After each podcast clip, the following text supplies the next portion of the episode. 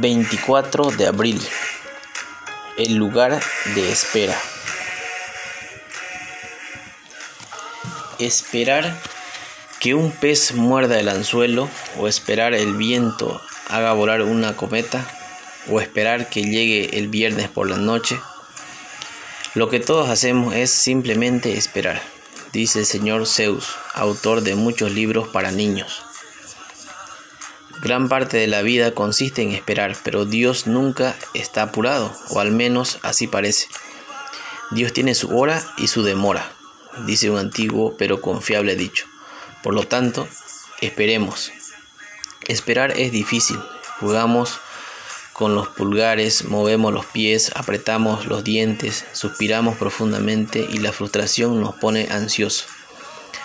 ¿Por qué debo vivir con esta persona difícil, este trabajo tedioso, este comportamiento embarazoso, este problema de salud que no se va nunca? ¿Por qué Dios no interviene?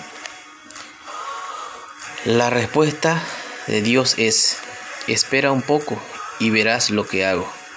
Esperar es uno de los mejores maestros de la vida, porque nos enseña la virtud de bueno esperar. Esperar mientras Dios obra en nosotros y a nuestro favor.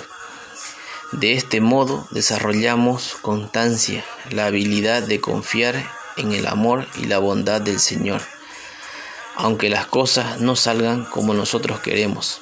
Salmos 75. Pero esperar no significa resignarse. Podemos alegrarnos y gozarnos en Él mientras esperamos.